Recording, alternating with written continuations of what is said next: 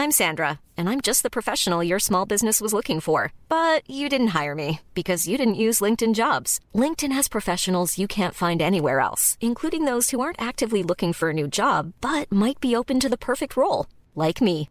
In a given month, over 70% of LinkedIn users don't visit other leading job sites. So if you're not looking on LinkedIn, you'll miss out on great candidates like Sandra. Start hiring professionals like a professional. Post your free job on linkedin.com/spoken today. Heraldo Radio, la H se lee, se comparte, se ve y ahora también se escucha.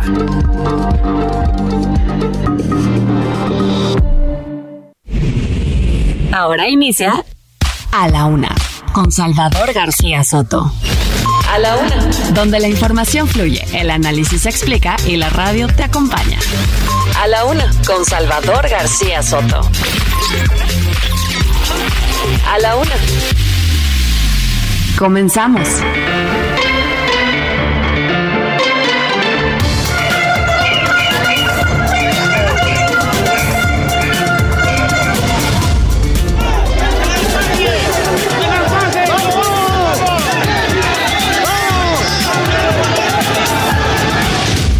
Yo también quiero una mejor condición de vida y quiero ver a mis hijos. Y espero que el presidente también se preocupe por revisar mi casa.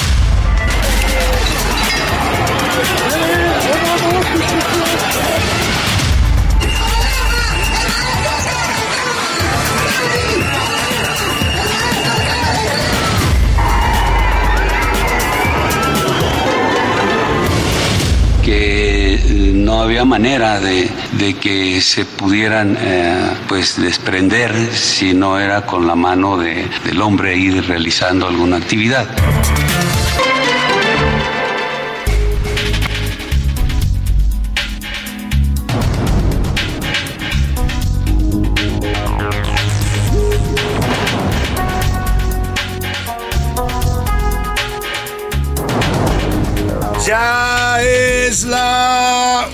La tarde en punto en el centro de la República. Los saludamos con mucho gusto. Estamos iniciando a esta hora del mediodía a la una este espacio informativo que hacemos para usted todos los días a esta misma hora del día, justo a la una en punto. Aquí estamos listos para informarle, para entretenerle y también, también para acompañarle en esta parte de su día en este viernes. Ya es viernes, póngase de buen ánimo, viernes 20 de enero. Estamos cerrando esta semana y lo hacemos a tambor batiente con mucha información, con muchos temas interesantes para estar comentando, para estar debatiendo, para informarle, por supuesto, para que usted opine. Todo lo que ya sabe le planteamos todos los días en este ejercicio de comunicación que siempre nos proponemos de ida y vuelta de aquí para allá con usted, que me hace el favor de sintonizarnos y escucharnos, y de usted también para nosotros. En este viernes le saludo con gusto y le deseo que todo vaya marchando bien para usted, que esta semana la esté cerrando usted bien, y si hubo problemas, si hubo dificultades en la semana, ánimo, ánimo que nos queda todavía lo que resta de este día y cualquier,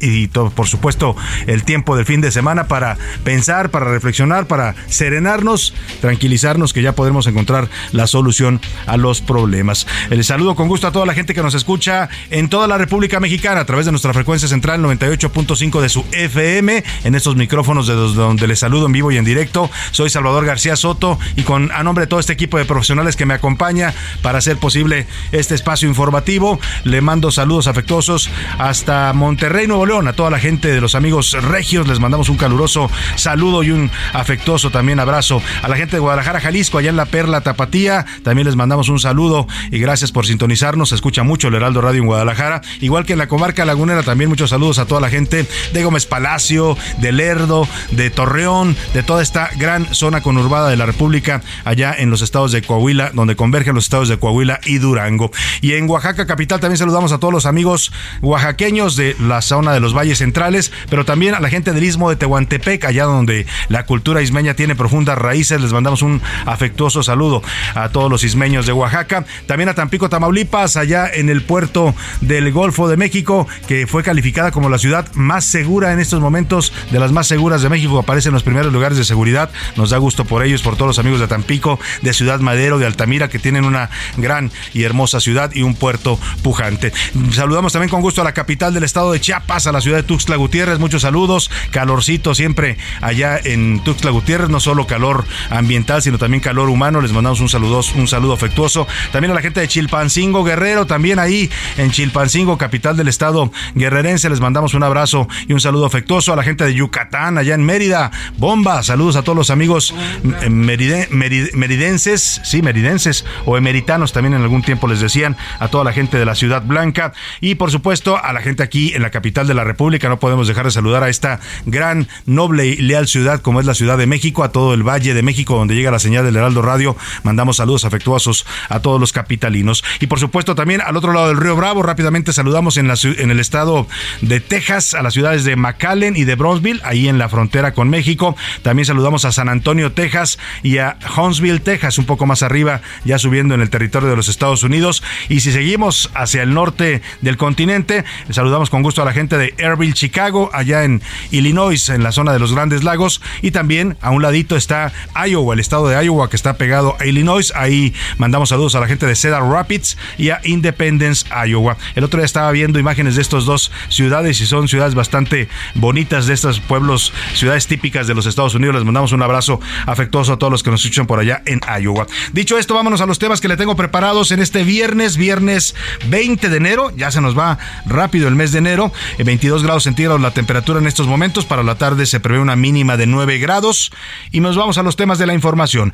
A la expectativa, en punto de las 1 de, de la tarde con 30 minutos, a las 13.30 horas de este viernes, el rector de la UNAM, Enrique Graue, ha anunciado un mensaje a la comunidad universitaria. Aunque se desconoce el tema, todo apunta que se trataría del tema del plagio de la ministra Yasmín Esquivel. Seguramente el rector fijará una posición en torno a esto que han pedido y solicitado académicos del Consejo Universitario, de las facultades y de los institutos de investigación que piden que la UNAM, a través de sus órganos del Consejo Universitario y la Comisión de Honor y Justicia, anulen el título de la actual ministra de la Suprema Corte por haber cometido plagio en su tesis. Y a juicio sobre la ministra, precisamente, ya hay dos solicitudes. Es el martillo del juicio, no se asuste usted, no estamos en construcción aquí a la una, es el martillito de los jueces, porque la ministra Yasmín Esquivel precisamente ya tiene dos solicitudes de juicio político. Uno se presentó en la Cámara de Diputados, ayer le informamos, y otro más se presentó ayer por la tarde en el Senado de la República.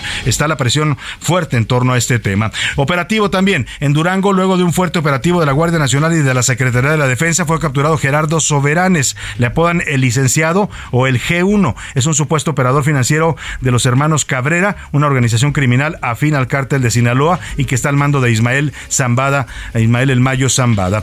Y también iremos hasta Perú porque allá hay caos. Las protestas continúan en el sur del Perú y son ya 53 personas muertas en estas protestas que tienen que ver con la destitución del presidente Pedro Castillo. Mientras tanto, la presidenta Dina Boluarte asegura que no va a renunciar a su cargo. Ya en Lima también se registraron algunas protestas. En la segunda hora le voy a contar sobre la falta de analgésicos en México. Oiga, hay un problema con el 80% de los pacientes terminales que tienen alguna enfermedad terminal.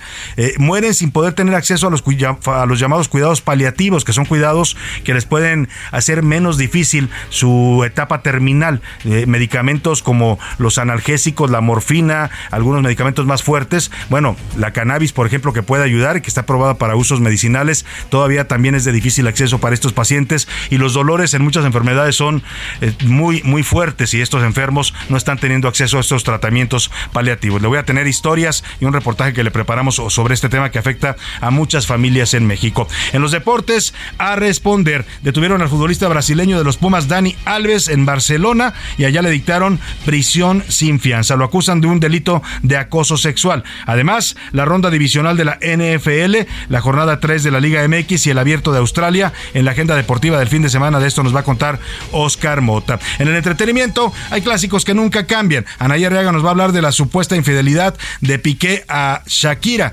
Y bueno, pues eh, eh, todo este tema de que ya no involucra solo a Shakira, sino ahora también se dice que el señor Piqué le fue infiel a la otra, a la Clara Chía. Bueno, pues es que dicen que perro que come huevo, con que le quemen el hocico por ahí.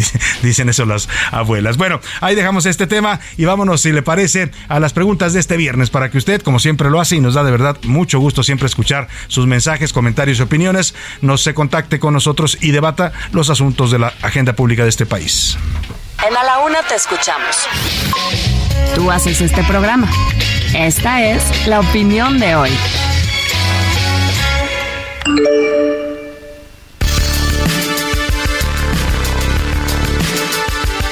En las preguntas de este viernes le tengo temas interesantes para comentar, para debatir, para opinar. El primero de ellos tiene que ver con esta declaración polémica, muy controvertida que hizo el presidente López Obrador sobre la petición de los abogados de Joaquín El Chapo Guzmán este narcotraficante mexicano que está preso en los Estados Unidos, condenado a cadena perpetua por delitos pues graves que tienen que ver con narcotráfico. Y el presidente López Obrador dijo que él estaba dispuesto a revisar la solicitud del Chapo para ser repatriado a México, para que lo traigan desde Estados Unidos lo saquen de la cárcel de allá y lo traigan a una cárcel en México. Algo que, ya lo dijo el canciller Marcelo Ebrard, es prácticamente imposible, pero el presidente, pues como dice que primero son los derechos humanos y los derechos de los criminales, pues entonces está dispuesto, dice, a analizar este asunto porque el Chapo tiene derecho a la vida. Yo me preguntaba ayer en las Serpientes Escaleras, ¿qué pasa con los derechos de las miles de víctimas que asesinó el Chapo Guzmán? Que torturó, que mutiló, que secuestró.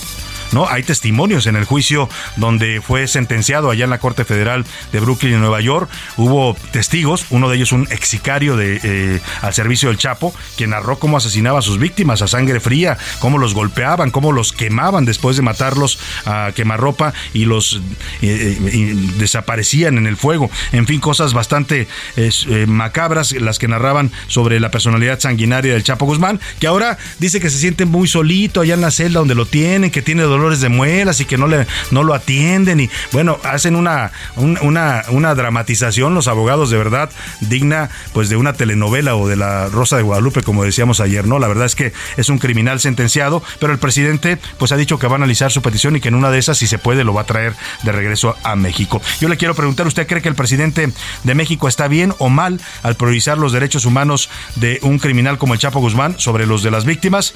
Le doy tres opciones para que me conteste mal. Primero son las víctimas.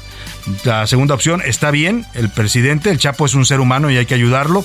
O de plano, AMLO solo protege a los criminales. Por cierto, a partir de esto que dijo el presidente, he visto varios videos en redes sociales de madres de jóvenes desaparecidos, de familias a las que les han asesinado a sus hijos, a sus hermanos, diciendo, presidente, y, nuestros derechos, y nuestro derecho a la vida, y nuestros derechos humanos, ¿por qué no nos defiende igual que defiende al Chapo? Bueno, pues fuerte este tema. Ahí está la pregunta que le formulo. El segundo tema sobre la mesa, un juez federal otorgó un amparo a la senadora panista Xochil Gálvez para que sea recibida por el presidente de la República en Palacio Nacional en la conferencia mañanera. Y es que Xochil Gálvez ha solicitado en varias ocasiones, de manera formal, oficial, a través de, de oficios que ha enviado a la presidencia de la República, pues ser recibida en la mañanera y poder tener un derecho de réplica, porque ha sido aludida y ha sido criticada eh, y atacada por el presidente en varias ocasiones.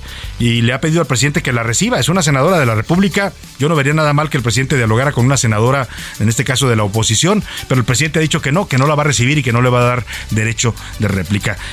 El juez le da el amparo a Xochitl Gálvez y pide que, se tenga que cumplir este derecho de réplica que además está consagrado en las leyes mexicanas. ¿eh? Aplica no solo para los medios, sino para cualquiera que lo solicite, en este caso por alusiones personales como las que hizo el presidente de la senadora panista. Yo le quiero preguntar sobre este tema. ¿Usted cree que en la presidencia de la República deben recibir o no a la senadora?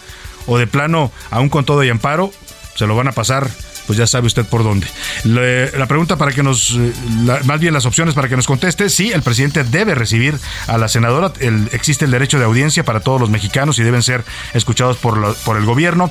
No, no es obligación, para eso hay otros canales de comunicación, o de plano, a mí no me vengan con que la ley es la ley que ya sabes la frase a quién se le atribuye. Esta semana le presentamos las 100 mejores canciones de la lista de Billboard, esta prestigiada eh, empresa que se dedica a medir los éxitos en Estados Unidos y en todo el mundo, ¿eh? porque ahora ya es una lista que mide también música de todos los países, hay incluso música en español y de otras nacionalidades en esta lista de los 100 éxitos del año 2022, son los famosos Hot 100 de Billboard. y lo que nos llamó la atención es que más del 60% de las canciones de esta lista eh, en español son de reggaetón. O sea, las eh, canciones que se incluyen en español en esta lista de Billboard, pues todas son del ritmo de reggaetón. Este ritmo que ya lo invade prácticamente todo. La mayoría de los cantantes que medio quieren estar vigentes le entran al reggaetón, aunque no sea su género. ¿no? He, he oído cantantes de pop, de baladas, de rock, hasta hacer reggaetón. Eh, hay gente, también le llaman arte, eh, perdóneme, música urbana o, tiene muchas otras denominaciones también, el trap, ¿no? Y todos estos ritmos. Eh, yo le quiero preguntar a usted, porque es, es una música que causa polémica, la han acusado también de ser, tener letras misóginas, letras machistas. hay gente que no le gusta, que dice, me choca el reggaetón y en las fiestas todo el tiempo lo ponen. hay gente que sí le gusta y lo disfruta, ¿no? Por ahí vi a una diputada de Morena, esta diputada trans, María Clemente, que ya la verdad se ha vuelto un personaje bastante polémico porque hace escándalo de todo. Hizo escándalo hace, en, redes sociales, subió un video quejándose de que en el gimnasio donde ella va no le quisieron poner reggaetón, ¿no? Que, que había, ella eh, traía su bocina llevaba una bocina y quiso ponerla con reggaetón para hacer su ejercicio. Le dijeron, oiga, no puede poner bocinas, póngase sus audífonos. No es que no traigo audífonos.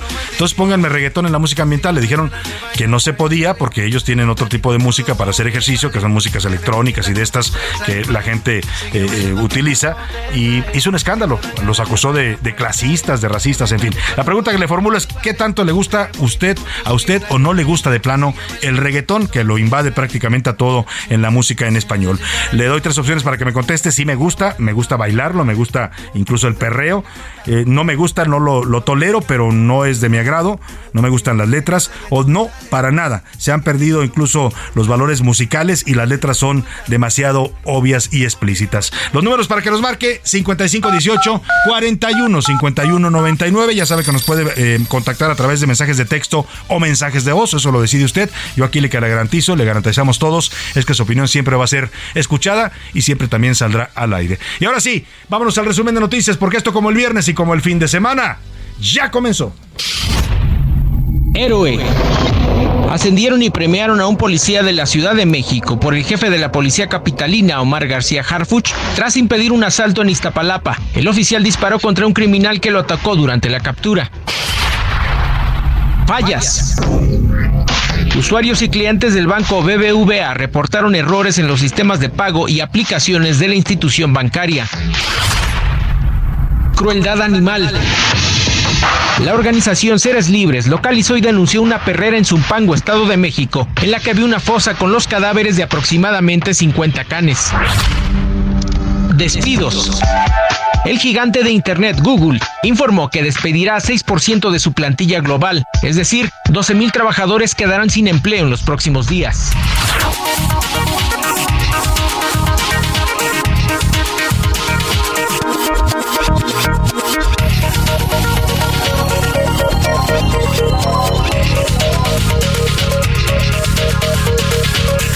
Una de la tarde con 17 minutos. Nos vamos a la información en este viernes. Precisamente hoy, un operativo del Ejército y la Guardia Nacional que se llevó a cabo en la ciudad de Durango eh, por parte de estas fuerzas federales detuvieron a Gerardo Soberanes Ortiz. Lo apodan el Gil o el licenciado y se le cataloga como el presunto lugarteniente de los hermanos Cabrera, una célula delictiva vinculada al cártel de Sinaloa y que sería dirigida por Ismael El Mayo Zambada.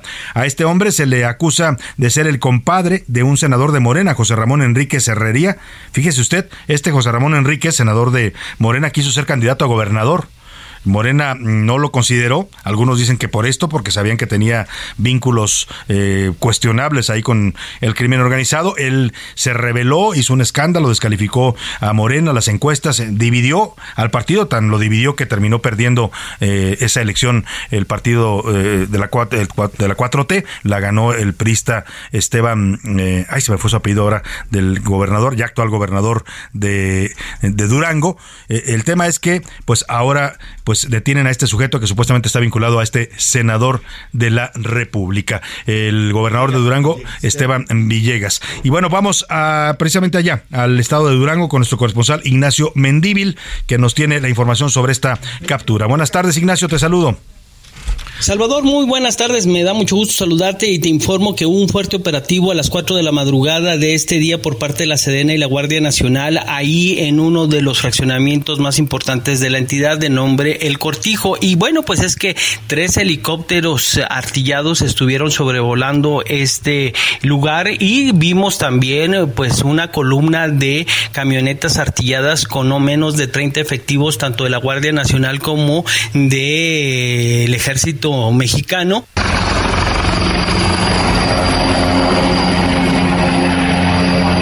Horas más tarde, en la mañanera, se conoció de que fue la detención de un operador financiero. Inició una, una operación para detener a un operador financiero del grupo delictivo de los Cabreras Arabia, afín al cártel del Pacífico hace unos eh, instantes en el eh, Aeropuerto Internacional Guadalupe Victoria arribaron eh, aviones de la Guardia Nacional para hacer el traslado de esta persona y otros dos. Uno de ellos está lesionado, va con algunas curaciones y bueno, se espera alguna información adicional. Es así las cosas desde Durango te informa Ignacio Mendivil. Bueno, pues muchas gracias, muchas gracias por tu reporte, Ignacio. Estaremos atentos a lo que se informe sobre esta detención importante, sin duda. Pero mira, la propia autoridad dice que es el lugarteniente de los Cabrera y que esta célula de, de los Cabrera que opera en Durango es, pues, es el brazo del cárcel del cártel de Sinaloa en, en Durango. Hay una versión de inteligencia federal que dice que estos operativos tienen que ver con que después de la captura de Ovidio, muchos integrantes del cártel de Sinaloa se movieron hacia Durango. Ya sabe usted que Durango y Sinaloa pues son limítrofes, está la zona esta del Triángulo Dorado donde confluyen Durango, Sinaloa y Chihuahua y por eso también estos operativos, pues qué bueno que agarraron al lugar teniente, ahora esperemos que agarren a los Cabrera, que son los que dominan el narco ahí en Durango y pues por supuesto si se puede, ¿por qué no? Al Mayo Zambada, que nunca lo han perseguido, ¿eh? Nunca ha habido un operativo para detener al Mayo Zambada, parece uno de esos intocables en el mundo criminal de México. Y vamos a otro tema, estamos a unos minutos de que el rector de la UNAM, Enrique Graue, se ha anunciado que a la una y media, se anunció desde ayer, iba a dar un mensaje a la comunidad universitaria.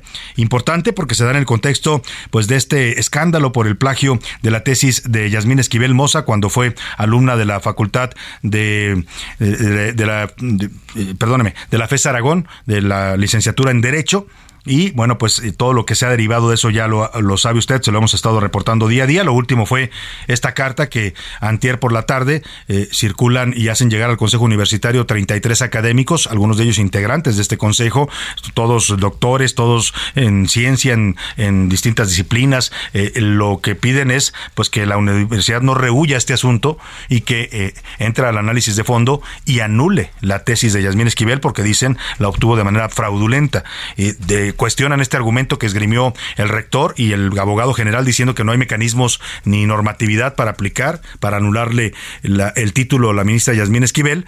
Lo que dicen los académicos, y aquí conversamos ayer con ellos en este espacio, es que pues esto es un argumento legal, pero que este, este asunto trasciende lo legal, es un asunto ético, es un asunto de la credibilidad y de la imagen de una universidad nacional como es la UNAM y también con un prestigio internacional que si no entra a la discusión y a la resolución de este tema, decían los académicos, puede dañar no solo su imagen, sino también su credibilidad y afectar a todos los que son parte de esta gran comunidad universitaria. Sobre este tema, el presidente López Obrador urgió hoy a la UNAM para que no haga politiquería. Le pidió que presente ya una denuncia por el plagio de la tesis de la ministra Yasmín Esquivel. Ojalá y la UNAM presente una denuncia y tiene la facultad porque es autónoma, que hagan valer la autonomía, que no estén haciendo politiquería. Pues ahí está lo que les dice el presidente, es la segunda o tercera vez que se los dice, y la verdad es que sí, los mismos académicos decían, a ver, pues hay autonomía, estamos la Universidad Nacional Autónoma de México. O sea, la UNAM puede, no puede decir, no, es que no tengo normatividad, puede tener una sesión, que es lo que piden los académicos en su consejo, debatir el tema y por mayoría decidir, se tiene que anular la tesis porque es un tema que trasciende incluso a lo legal, ¿no? Pero bueno, vamos a ver qué dice el rector, por eso hay tanta expectación por saber qué va a decir en este mensaje a la pues a todos los mexicanos, porque esta es una universidad nacional y también por supuesto a la comunidad universitaria. Mientras tanto, la Facultad de Estudios Superiores de Aragón ya notificó formalmente a esta este jueves a la maestra Marta Rodríguez, quien fue la asesora de tesis de la ministra Yasmín Esquivel, también asesoró al otro alumno que se vio involucrado en esto, Edgar Ulises Báez, eh, la resolución de la UNAM que le rescinde su contrato laboral. La corrieron pues por el caso de este plagio de eh, la licenciatura. Eh, la señora Marta Rodríguez ha dicho que va a impugnar legalmente, que va a buscar un amparo en contra de esta de este despido. Bueno, pues ahí está este tema. Estamos muy pendientes. Eh, José Luis Sánchez, en cualquier momento se prevé que el rector eh, salga a dar este mensaje en seis minutos. Vamos a regresar, de hecho, de la pausa con este mensaje en vivo y en directo, porque es un tema de la mayor trascendencia, José Luis. Así es, Salvador. Desde ayer, la Universidad Nacional Autónoma de México envió una invitación para este mensaje, una y media en punto. No especifican eh, ni siquiera a través de qué vías los, va, va a comunicar. Seguramente va a ser a través de sus redes sociales de su y página, vamos a estar de su página y lo vamos a estar transmitiendo aquí. Estamos pronto. muy pendientes, como siempre, para llevarle la información en vivo y en directo, que es algo que siempre nos proponemos en este espacio. Nos vamos a la pausa por lo pronto con música y esta canción es hablando de la pregunta que le hicimos sobre el reggaetón que lo está dominando todo en la música en español. Bueno, pues esta canción se llama Mula de Moscú, Moscú Mul y es del señor Bad Bunny. Regresamos después de esta pausa.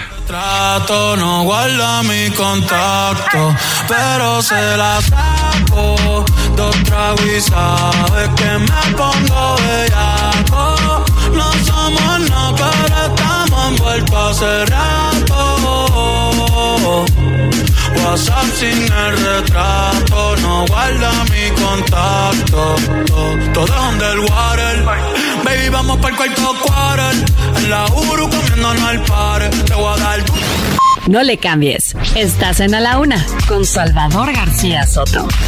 Información útil y análisis puntual. En un momento regresamos. Heraldo Radio, la H se lee, se comparte, se ve y ahora también se escucha.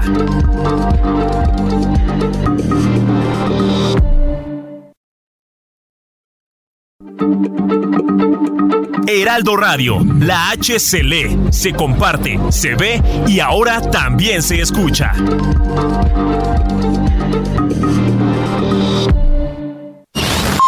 Ya estamos de vuelta en A la Una con Salvador García Soto.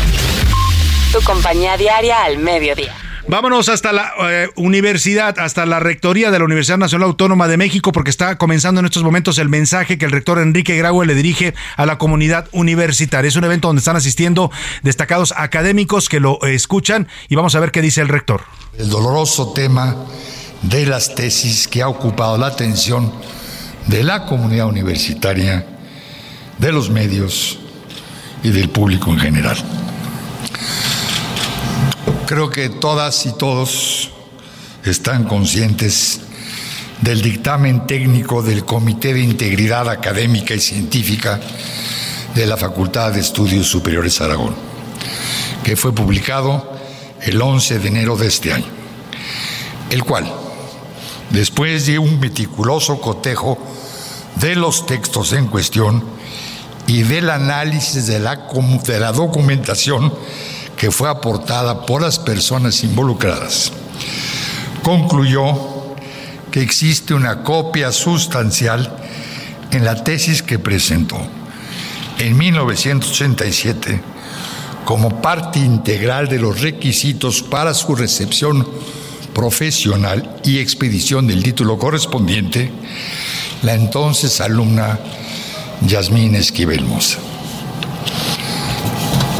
La falta de integridad acreramente a la UNAM y a las decenas de miles de estudiantes académicos, tutores de tesis y egresados que empeñan y han empeñado un inmenso esfuerzo en cumplir a cabalidad, con ética y rigor académico, con este requisito.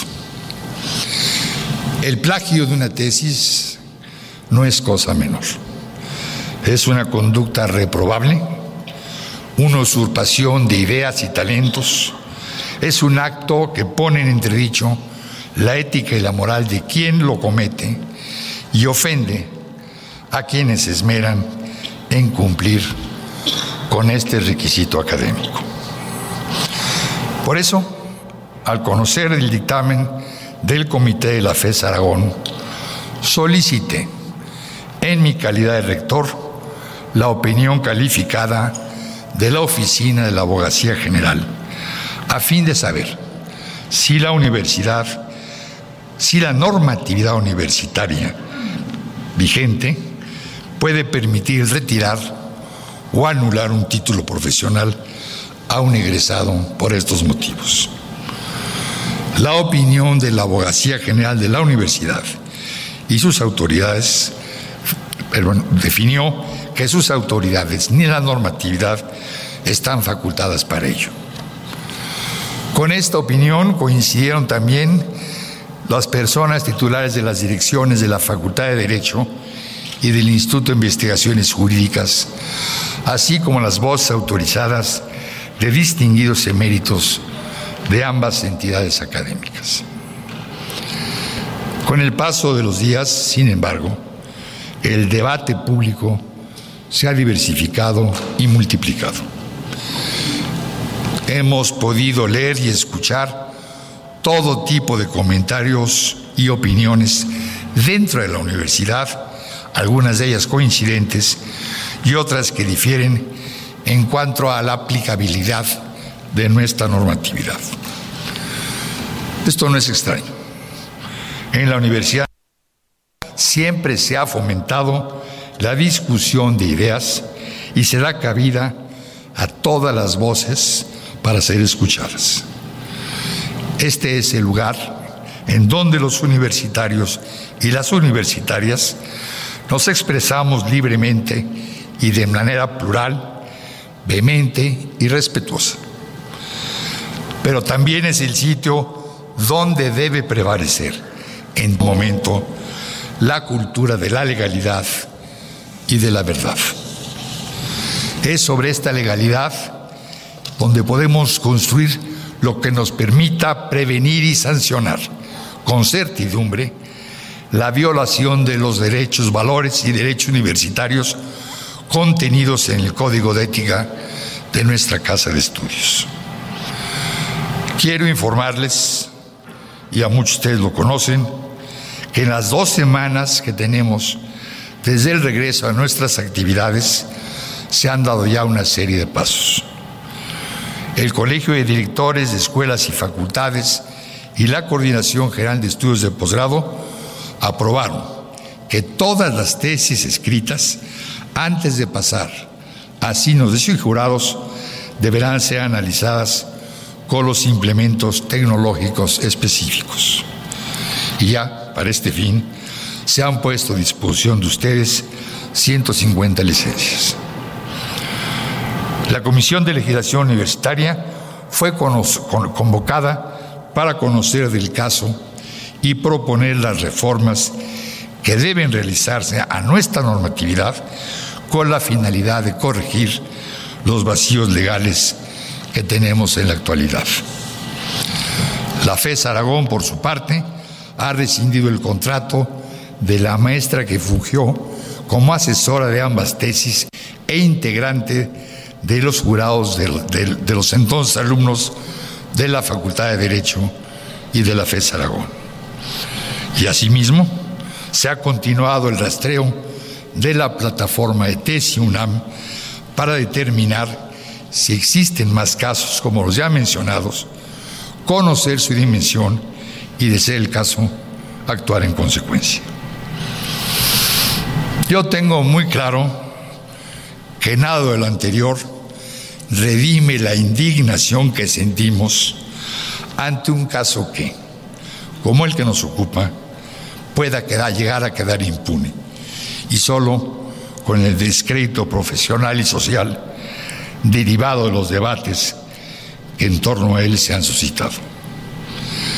Es por ello que entiendo que debemos ser sensibles y reflexionar y dar cauce adecuado a las distintas expresiones y propuestas que han surgido de la comunidad. Que quede también muy claro, la rectoría depositada en mi persona de ninguna manera evade su responsabilidad. Mi actuar no es tampoco producto postergaciones, timidez, temor o encubrimientos actúo y lo seguiré haciendo en el marco de la legislación universitaria. No puedo ni debo ir más allá de lo que la normatividad nos permite. Sé muy bien que el prestigio de esta administración y el de nuestra casa de estudios están en entredicho. Pero no por eso actuaremos en forma apresurada o irresponsable en respuesta a presiones externas para hacer juicios sumarios. Pronto, en breve, estaré convocando al Comité Universitario de Ética, que deriva, como saben, de la Comisión de Honor del Consejo Universitario, para que revise los dictámenes y la documentación que se allegó el, el Comité de Integridad Académica de la FES Aragón y las evidencias que continúan surgiendo para su análisis y así dar cabida al debido proceso a que toda persona tiene derecho.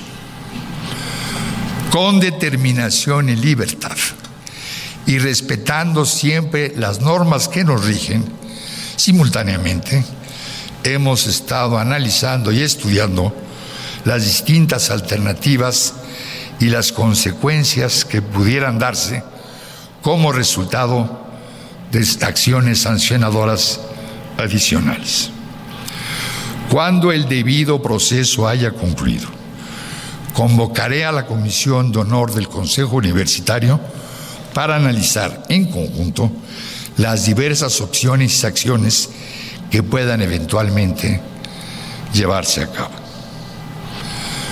Con la fortaleza de la legalidad y la autonomía plena que ejercemos, elementos sustanciales de nuestra identidad, tengan ustedes la seguridad de que la UNAM superará este y cualquier otro reto que enfrentemos, defendiendo y consolidando los valores que nos distinguen y que son el motivo de nuestro lema.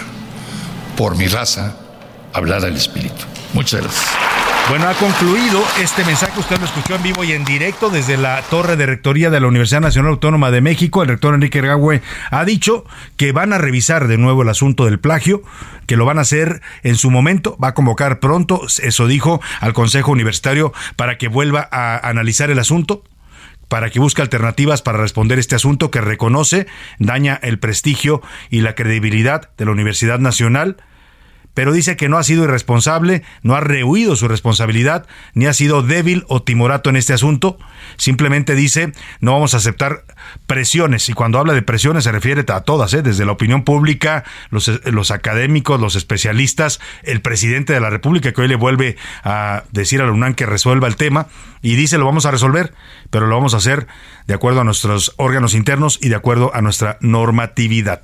Van a convocar al Consejo para que evalúe nuevamente todo el asunto, para buscar alternativas, dice, porque ya hay un primer fallo que decía que no hay normatividad para aplicar, pero lo que eh, se, usted escuchó es que habrá una nueva revisión básicamente de la UNAM para que el asunto no quede impune, que no se remita, dice el rector, a un caso de desprestigio personal y profesional para, en este caso, la involucrada, que es Yasmín Esquivel Moza, ministra de la Suprema Corte, y lo que anuncia es básicamente que va a convocar al Consejo Universitario para que abra un nuevo análisis distinto al que ya realizó el Comité de Integridad de la, de la FES Aragón. Es que, pues habrá un nuevo análisis y lo que dice es que habrá un debido proceso. Lo que significa es que van a llamar a las partes, van a escuchar tanto a la ministra Yasmín Esquivel como al otro involucrado, Edgar, eh, em, Edgar, eh, ahí se me fue, Baez, Edgar Ulises Baez, que es el otro involucrado. Van a escuchar ambos argumentos, van a valorar y con base en eso dará un nuevo fallo a la UNAM. Pero lo hará, dice el rector, con base en sus tiempos y sin atender a presiones políticas ni de ningún tipo. Ha reconocido la gravedad del asunto, habló del plagio como un tema de deshonestidad, de robo intelectual. Eh, bueno, pues usted escuchó el mensaje, estuvieron ahí con él acompañándolo en el presidium, el eh, secretario general de la UNAM, Eduardo Lomelí, el abogado general también de la Universidad, Alfredo Sánchez, la doctora Guadalupe Valencia García, que es la coordinadora de humanidades, la doctora Diana Tamara Ruiz, coordinadora para la igualdad de género de la UNAM, Rosa Beltrán, coordinadora de difusión cultural, y el doctor William Alardín, coordinador de investigación científica. Había también público, que pues el público supongo también era parte de esta comunidad universitaria que aplaudió el mensaje del rector. Me parece un mensaje adecuado al momento, ¿eh? No, no, no contestando a bote pronto, no dejándose presionar, pero sí reconociendo que ante el tamaño que tomó este debate en la opinión pública y ante el impacto que está teniendo para la Universidad Nacional, se va a tener que volver a revisar el asunto y encontrar una alternativa, así lo llamó el rector, para saber pues qué fue lo que pasó realmente aquí, quién plagió a quién y si la ministra incurrió en un plagio, pues que se aplique, dijo, la legalidad y no dejar eh, impune este acto tan grave que así lo ha reconocido el rector de la universidad. Vamos a ir un momento más a analizar las peticiones de juicio político de la ministra, pero por lo pronto retomemos la rima de don Héctor Valdés, que eh, eh, tuvimos que sacarla para entrar en vivo y en directo con el mensaje del rector. La rima de Valdés. O de Valdés, la rima. Ya está tuiteando Epigmenio, el reportero de guerra, quien fielmente ya se aferra, cual productor del sexenio, contra Calderón. ¡Qué genio! Tiene tan malo el señor que sea esbirro de obrador, se le va a la yugular, poniéndose acá a tachar a Felipe de lo peor. Y el Felipe ha de soñar pesadillas nada bellas, entre sus caras botellas, ya se las va a terminar, no lo vayan a entambar y quede llena su cava, de una vez él se la acaba, pero qué caso tan gacho, ojalá que ni borracho esa suerte le deseaba. A ver qué canta Genaro, a ver si dice la neta, a ver quién de este planeta no la paga así de caro. Todo aquel que tiene varo que no se puede explicar, pues cómo justificar que tiene las manos limpias, que de alcohol se haga una limpia si a la cárcel va a parar. A la una, con Salvador García Soto. Una de la tarde con 44 minutos y vamos a la más información precisamente ligado a este asunto del escándalo que ha desatado el debate, así lo llamó, un debate a nivel ya nacional eh, que trasciende lo académico, que trasciende lo legal, que es un tema ya también de ética pública, así lo definió el rector de la UNAM hace unos momentos, anunciando esta nueva revisión, una segunda revisión a fondo para abrir un nuevo proceso en el que la UNAM busque alternativas para que este caso no quede impune. Así textual lo dijo el rector de la Y este tema ha llevado ya a por lo menos dos solicitudes de juicio político. La primera se presentó ayer en la Cámara de Diputados por parte de un abogado que acudió a presentar esta denuncia ahí en San Lázaro. Y, ayer también por la tarde se presentó otra en el Senado de la República a nombre del Grupo Plural. La presentó el senador Germán Martínez, que es integrante y por el momento cabeza de este grupo, pero la respaldan todos los senadores que forman parte de esta bancada para hablar justamente de esta petición de juicio político en contra de la ministra Yasmín Esquivel. Saludo en la línea telefónica al senador Emilio Álvarez y Casa, también integrante del Grupo Plural en el Senado de la República. ¿Cómo está, senador? Qué gusto saludarlo. Buenas tardes. Salvador, buenas tardes. Grande alegría estar en el Aldo Radio. Un gusto. muchas gracias. Igualmente, senador, un gusto escucharlo también. Acabamos de escuchar el mensaje del rector que anuncia este nuevo proceso eh, eh, a través del Consejo Universitario para buscar una alternativa y sancionar, dice él, esta práctica que ha calificado pues de un acto grave de deshonestidad y de violación de la legalidad eh, universitaria. ¿Qué piensa primero de este, de este mensaje? Y ahora le voy a preguntar también esta denuncia de juicio político que ha presentado el Grupo Plural. Yo pienso que es un mensaje muy importante. Eh, ya la universidad dijo que hubo plagio. Y no solo dijo que hubo plagio, sino que dijo que Yasmín Esquivel plagió. Eso es una constatación que pone la discusión en otro orden. Primero porque, eh, por supuesto que para la universidad tiene un enorme impacto en términos de su propia vida, de su significación, de su reconocimiento. La Universidad Nacional no tiene por qué cargar el descrédito de un acto de no solo de, deshonestidad, sino de delito cometido por Yasmín Esquivel, por su asesora. Eh, y por supuesto que eso deberá dar pie a que se mejoren todos los procedimientos para que el UNAM y cualquier lugar se combate el plagio. Segunda constatación es que ya dice el rector que hay un nuevo procedimiento, lo cual yo celebro, porque nos estamos enfrentando al dilema de un, crimen sin castigo. Y me parece que la universidad puede encontrar los medios para que esto no quede con la sensación de que solo la asesora paga las consecuencias. Y eso creo que es de la mayor importancia, Salvador, porque la verdad es que sorprende, sorprende eh, la caradura con la que la ministra Esquivel se está plantando en esto, porque ella ya tendría que estar entregando su renuncia y no se da cuenta que tanto más se tarda, más daño le causa a la Corte, más daño le causa a la justicia e incluso a la propia universidad. Claro. Ahora, esta solicitud de juicio político que ustedes plantean, ¿qué, qué argumento maneja? Convenimos en que se la presentara solo el senador Madero, perdón, el senador Germán, Martínez, porque eh, eh, si no nosotros quedaríamos inhabilitados para votar. Claro, ya. Eh, eso, eso es una denuncia solo el caso. Solo a, título personal de él. Exacto, para que el resto de los integrantes del grupo plural no seamos jueces y partes o denunciantes y partes. Eh, su nombre lo dice, es un juicio político y ese es uno de los mecanismos que existe de control para el caso como el de la ministra Esquivel, que cometen un acto que no solo que es contra la ley, sino que contraviene lo que establece la Constitución en su artículo 95 de cuáles son las características de que tienen las personas que desempeñan el cargo de ministros o ministras de la Corte. Eh, por supuesto que nos hacemos cargo que hay una comisión instructora que tiene dos integrantes de Morena, uno del PAN y uno del PRI, y, y eh, pero creemos que la discusión tiene que seguir la ruta de un caso de justicia y de exigencia democrática. Eh, Germán Martínez ha presentado en ese ánimo pues hacer valer los recursos legales que tenemos. Ah, sí. Diputados y en su caso eh, eh, que el, asunto pueda prosperar para que en el Senado nos pronunciemos y sirva también de un ejemplo de un mecanismo de control parlamentario, Claro, sin duda alguna, el Congreso tiene también que activar estos mecanismos. Vamos a ver, como dice usted, si la mayoría de Morena pues deja procesar este asunto, porque han dicho que no están de acuerdo, pero por lo pronto está presentada la solicitud y tendrá que atender el trámite legislativo correspondiente. Vamos a estar pendientes del asunto, senador Álvarez y Casa. Le agradezco mucho, como siempre, la confianza en este espacio.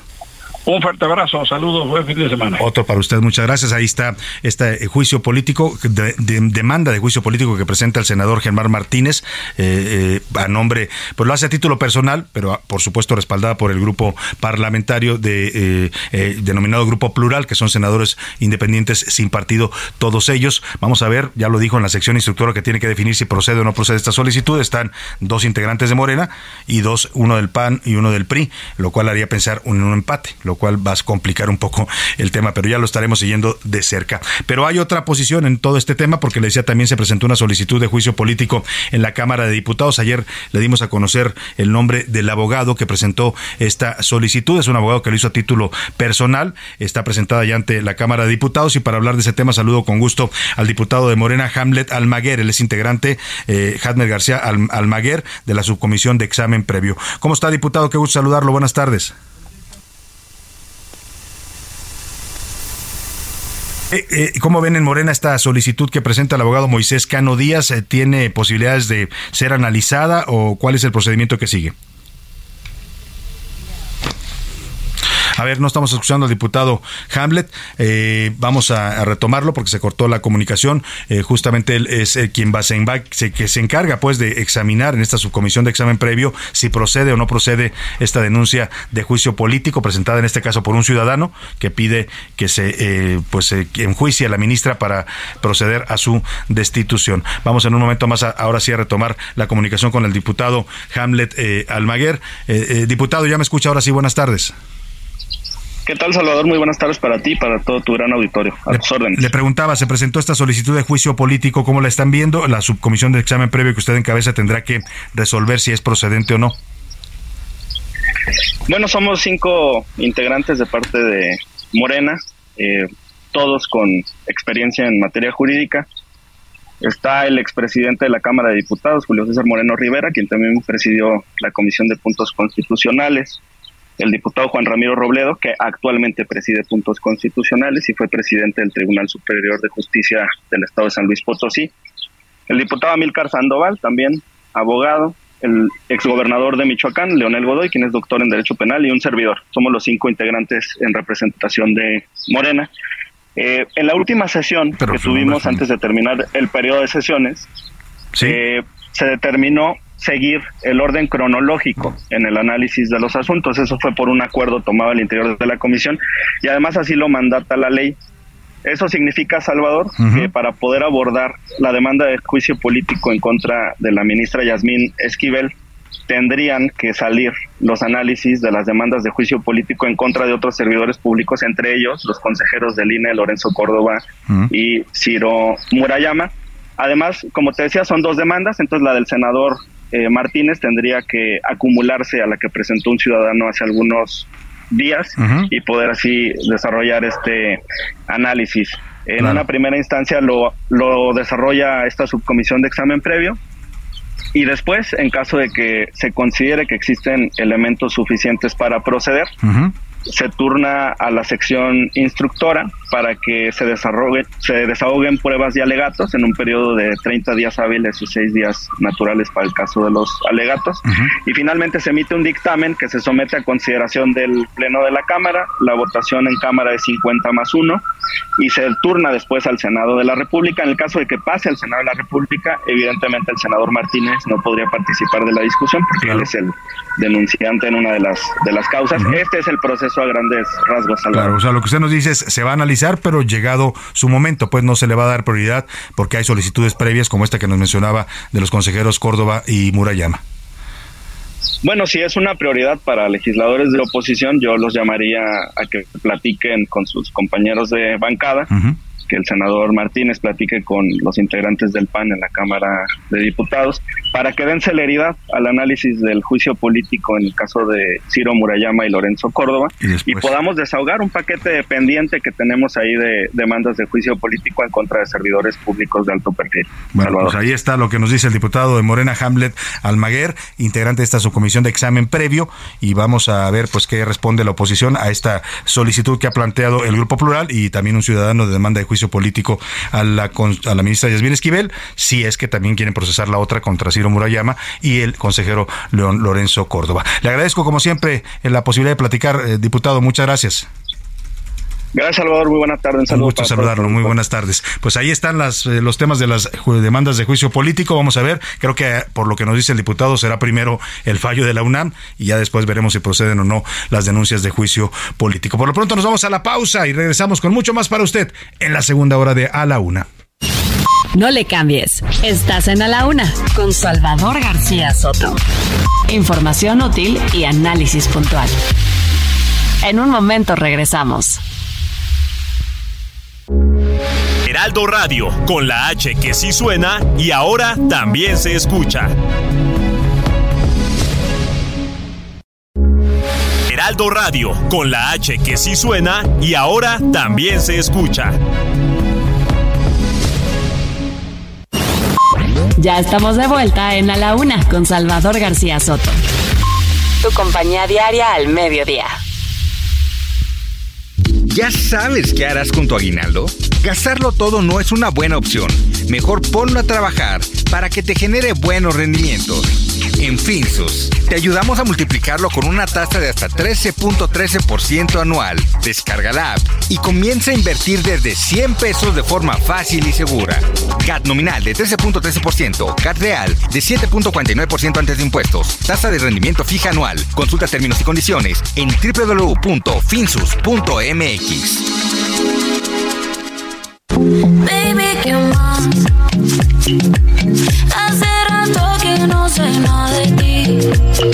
Estaba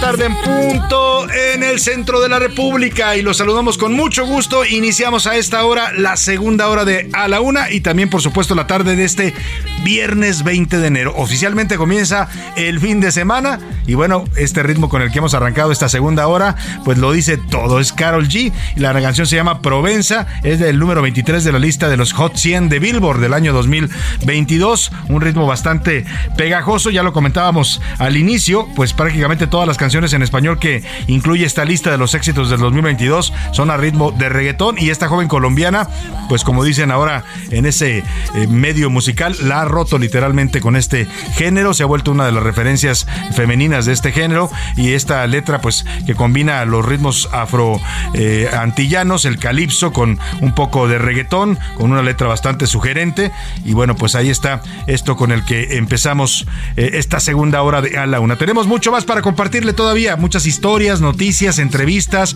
Vamos a tener, por, ejemplo, por supuesto, eh, sus opiniones y comentarios, el cotorreo informativo, la rola de la semana de los curuleros de San Lázaro. Mucho todavía nos queda en esta segunda hora, así es que quédese con nosotros aquí en A la Una. Le agradezco mucho si nos sintoniza desde la una de la tarde que arrancamos este espacio y si recién nos está agarrando por ahí en el cuadrante de su radio, en su celular, donde quiera que me escuche en el tráfico de su ciudad, en casita preparando los alimentos, en la oficina ahí con sus audífonos, donde quiera que esté sintonizando a la una. Gracias de verdad por preferir esta opción informativa. Yo soy Salvador García Soto y a nombre de todo este equipo de profesionales que me acompaña, le doy la bienvenida a esta segunda parte de la emisión. Vamos a ponernos a movernos un poco para empezar bien el fin de semana con Carol G y seguimos con más aquí en esta segunda hora de A la Una.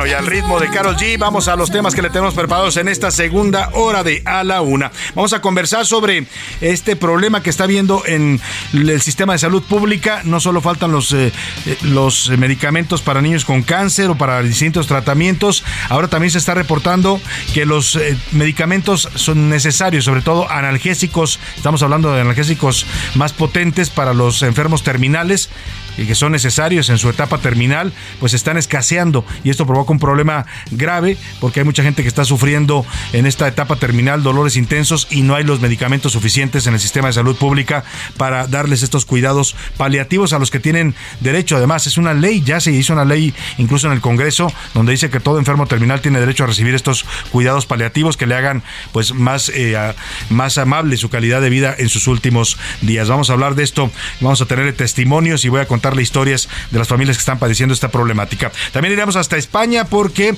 allá se desató el escándalo con este futbolista de los Pumas, Dani Alves, que fue detenido esta mañana en territorio español por presunta agresión sexual en contra de una mujer de un antro en Barcelona. Nos va a contar nuestra corresponsal Patricia Alvarado. Y hablando de este tema, en Jalisco fue confirmado el hallazgo de los cuerpos de las hermanas Daniela y Viviana Márquez Pichardo. Habían sido deportadas como desaparecidas a finales de diciembre y lamentablemente hoy encontraron sus cuerpos en otra historia de estas de dolor y de terror que se viven en la violencia en nuestro país. Vamos a tener mucho más, los curuleros de San Lázaro que le hicieron su canción a la ministra Yasmín Esquivel y el plagio de su tesis, vamos a tener sus mensajes, el cotorreo informativo, en fin, vamos a hablar también con una madre buscadora que le está exigiendo en redes al presidente López Obrador que así como le garantiza el derecho a la vida y sus derechos humanos al Chapo Guzmán, pues también le ayude a ella. Está buscando a sus dos hijos que se los llevaron, los desaparecieron. Dice que pues se le pide al presidente que también tenga sensibilidad para los familiares y las madres de desaparecidos en México que se cuentan en más de 120 mil según las últimas cifras de la Secretaría de Gobernación. Tenemos mucho más, como ve todavía en esta segunda hora, pero siempre a esta hora del programa lo más importante es escuchar su voz en este espacio. Para eso ya están conmigo aquí en cabina Milka Ramírez, que ya anda en modo viernes. Hace rato estaba bailando la canción de Carol G, lo cual quiere decir que ya andas en ánimo de viernes. Milka, bienvenida. ¿Cómo estás, Salvador? Pues sí, es que ya es viernes y aparte el ritmazo de Carol G Oiga, también, como que... y aparte, voy a cometer, cometer una infidencia al aire. Vamos a tener un festejo hoy del equipo por nuestros cuatro años. Entonces ya anda Milka ahí entrenando un poco, mm, preparándose para en la noche. Entrando en calorcito. Me parece muy bien, Milka. Bienvenida. José Luis Sánchez, ¿cómo estás? Yo, Salvador García Soto, Milka Ramírez, ¿cómo están? Bonito viernes yo voy a calentar la voz porque lo mío, lo mío es el karaoke y en las fiestas de la una nunca Y falta que- el karaoke. Y, y además canta bien José Luis. Cantamos, ¿eh? No, no, cantamos, bueno. Salvador, Cuando, cantamos, cuando está en el karaoke se transforma. Haga de cuenta usted que está viendo a un, a un chico de la academia. Y, y como, y como dice nuestro productor, también baila muy bien. Y baila y canta y hace bien. coreografías. Bueno, no, es el alma de la fiesta, José Luis Sánchez. García Soto y yo somos el dueto, ¿eh? Les les contara las también nuestro veces. productor Rubén Esponda es bueno para el karaoke, ¿eh? canta bien. La verdad tenemos un equipo bastante talentoso cuando se trata de cantar, bailar y echar relajo. Espero que también lo seamos así para el, para el trabajo. Oiga, y vámonos ahora sí a preguntar en este espacio, ¿qué dice el público? Tenemos muchísimos mensajes. Raúl Rodríguez nos dice, Raúl Rodríguez Candia nos dice por acá, eh, la apología de AMLO en desvirtuar la opinión para no rendir cuentas a su gobierno y el miedo no anda en burro es lo que está haciendo el señor Andrés Manuel López Obrador. Cada día nos inventa más cosas y nos está diciendo más cosas para creer que entendemos o para creer que nos están mintiendo. Saludos Salvador, te mandamos un abrazo. Yo también le mando un abrazo, muchas gracias. Feliz viernes a todo el equipo, nos dice por acá. El eh, presidente, nos dice el presidente con C, así nos lo pone. Ni el tema debería de tocar, se refiere al tema del, del Chapo, de traer al Chapo, porque es para distraernos a todos. Hay muchos problemas en el país, se nos está cayendo al pedazos. Y bueno, pues el señor quiere traerse al Chapo. Ojalá que no se pueda. Y aquí no lo queremos, lo dice José García Lo más probable, José, es que no se pueda. ¿eh? Ya lo dijo incluso el canciller Marcelo Ebrard. Es muy, muy poco probable que Estados Unidos quiera regresar a un capo sentenciado que además fue extraditado de México y sentenciado allá por, por delitos graves, muy difícil que se lo quieran regresar a México. Nos dice Víctor Manuel Rodríguez, el presidente debe sí o sí de recibir a la senadora Xochitl Galvez. Más allá del amparo, la tiene que recibir porque es mexicana y ella tiene derecho una de ciudadana, réplica. ¿no? Es una ciudadana. Obrador Mira. es un empleado, nos dice y tiene que recordar eso. Hay, una, hay un artículo de la Constitución, si mal no recuerdo, el octavo, que consagra el derecho de audiencia a cualquier ciudadano. Si usted le pide audiencia a un funcionario público, sea del nivel que sea, ese funcionario está obligado a responderle a contestarle y eventualmente a recibirlo para atender el- la petición que usted tenga. El- La verdad es que el presidente pues se ha pasado esto por el arco del triunfo, ¿eh? no quiere dialogar, prácticamente no dialoga con la oposición el presidente, ¿eh? nunca ha recibido a senadores de oposición, nunca ha tenido un diálogo con ellos, a diputados menos, eh, a algunos gobernadores sí, eso sí, con los gobernadores sí dialoga, pero con los congresistas de la oposición difícilmente habla con ellos. Sí, está consagrado en el 14 y en el 8 también. Ambos, ¿verdad? ambos, ambos exactamente está consagrado este derecho. También nos dicen por acá, Salvador García Soto, muy buenas tardes. No me gusta el reggaetón. He tenido que vivir con él porque sí, como bien lo dices, se escucha, bueno, hasta lados. en el baño, nos dice por Tiene acá. uno que convivir, Saludos. ¿no? Si vas a una fiesta están poniendo nada más eso, bueno, pues por lo menos tienes que ahí pasarla bien, ¿no? Pero hay gente que no le gusta de verdad la música. Sí, nos dicen por acá también, Alex Arenas, de tu reportaje de ayer sobre las tortillas, Salvador, yo acabo de ir a comprar tortillas esta mañana y me topé con una tortilla de casi 23 pesos. Sí, de verdad, de verdad no podemos ya pagarlo. Sí, varían de distintos lugares, ¿eh? Si le pregunta usted al Procurador Federal del Consumidor y dice, va a comprar, vayas a comprar, porque además habla así, pero ya lo voy a remedar. Vayan a comprarlas a Walmart, ahí están más baratas, ¿no? Eh, pues sí. En- pasan de rosca. Sí, sí, son más baratas en algunos supermercados, hay que decirlo, pero pues no, toda la, no toda la gente va al súper a comprar tortillas. Y aún así, en el reportaje ya lo decíamos, en el supermercado aumentó 35% el costo, ¿eh? O sea, también. también aumenta. Pero en las tortillerías el promedio es ese 22, 23, hay hasta 24 pesos también. Así es, mira, el mismo Alex Arenas hace una denuncia en Chilpan, Tultitlán. Varios días ya llevamos sin agua. Cada año es la misma táctica de cualquier gobierno que está en turno, nos quitan el agua a inicio de mes. ¿Eso es en Chilpancingo? En Chilpan, Tultitlán. Ah, en Tultitlán, aquí en el Estado de México. Así es, así que saludos, ahí está la denuncia. Saludos. O sea, atiendan el tema del agua. Señor alcalde, de- hay que ver quién es el alcalde de, Ahorita lo- de Tultitlán, ¿no? Para que atienda a sus, a sus vecinos. Exactamente, ahorita mismo lo, Ahorita lo- le decimos. le decimos. Eh, en Twitter. En Twitter, ¿qué dice la comunidad tuitera? Arroba ese García Soto Milka. En Twitter sobre el tema de si López Obrador, de- de- bueno, más bien de quién debe de priorizar los derechos sobre López Obrador, el 40% dice que de las víctimas, Ajá. el 4% dice que el Chapo es un ser humano y el 56% dice que López Obrador cuida a los criminales. Sobre el tema del derecho de réplica para la senadora Xochitl Galvez, el 71% dice que el presidente la recibirá y el 29% dice que no tiene ninguna obligación. ¿La recibirá o debe recibirla? Que la debe debe recibirla, ¿no? Sí. Porque Y- recibirla, el presidente ha dicho que no la va a recibir. Sí, y sobre el tema de la música, el 1% dice que sí, que baila este tipo de música, el 20% dice que la tolera y el 79%, órale, el 79% ¿No les gusta? que se han perdido los valores Con la- el tema de, la- el de tema los de la reggaetones. reggaetón, o sea, Pues- que lo ven como una pérdida de valores. Pues es que sí, pues la, verdad es que musicalmente son, son rítmicas, pero pues es el mismo ritmo, es el mismo... Sí, la misma base. La misma repetición siempre y las letras pues sí son, son letras muy, muy para el mercado de los jóvenes, ¿no? Porque hablan ese lenguaje, pero pues la verdad es que sí son bastante explícitas muchas de ellas. Muchas de ellas, hay otras que no tanto. Por ejemplo, ahorita me viene a la mente alguna de Osuna que yo, yo estaba un poquito en contra hasta que la mamá de una chica más joven joven que yo me dijo, no, es que escucha la letra, la Hay letra algunos, es bonita. sí. Y tenía una letra de, pues tengo una foto aquí, me acordé de ti, te extraño, no sé qué. Dije, bueno, pues sí, hay de todo, Hay ¿no? de en, el- todo, en ¿no? el universo del reggaetón. Sin duda alguna, como en la viña del Señor. Ahora, José Luis Sánchez, más mensajes. Nos A dice- ver, el nos dice- alcalde de Tultitlán ya lo nos- tienes. Nos dices, no, ahorita te lo vamos a decir. Dame un segundo, nada más nos dice por acá. Es que nos está haciendo también varias denuncias. Ahorita le vamos a contestar. Dame un segundito y te vamos a contestar porque estoy- voy a poner el, el contacto incluso del alcalde. Nos dice Güences García. eh, por acá nos dice: el tema del Chapo sabemos que ya fue juzgado allá y está en Estados Unidos. Eh, y para que regrese a México tiene que cumplir su condena primero allá. Así que es prácticamente que esto no ocurra porque la condena es cadena perpetua. Ya hubo un comunicado incluso del servicio ah, ah, de, de los, eh, los que se encargan de las cárceles en Estados Unidos, respondieron a esta, a, esta, a esta petición de los abogados del Chapo diciendo, a ver, el señor está procesado, sentenciado según las leyes estadounidenses y recibe un trato como cualquier otro reo. No se le da ningún trato inhumano, son tratos que están eh, sustentados en protocolos internacionales para el manejo de personas que han delinquido y dicen que no tiene, pues que no hay nada de esto que dicen los abogados del Chapo que lo maltratan, que lo tienen aislado, que no le hacen caso, en fin, eso fue lo que respondieron allá las autoridades de Estados Unidos. Nos dice por acá también Salvador García Soto, buenas tardes. Soy Rodrigo Pastrana, yo soy egresado de la UNAM. Lastimosamente lo que nos acaba de decir el, el- rector Graue no me representa, lastimosamente a mí me duele porque han sido un poco tibios. Saludos, Salvador, nos dice por acá. Bueno, pues ahí está lo que, lo, que- lo que están tomando. Algunos están diciendo también lo mismo en redes sociales. Ahora, el rector no dijo que no le van a entrar al tema, ¿eh? O sea, el rector lo que está anunciando es un, un nuevo procedimiento, distinto al que ya hizo la FES Aragón. Está reconociendo que eso no fue suficiente, que el debate no se detuvo ahí y que tampoco se sancionó el acto reclamado, Milka, por lo cual van a hacer un nuevo, un nuevo proceso, es lo que está anunciando.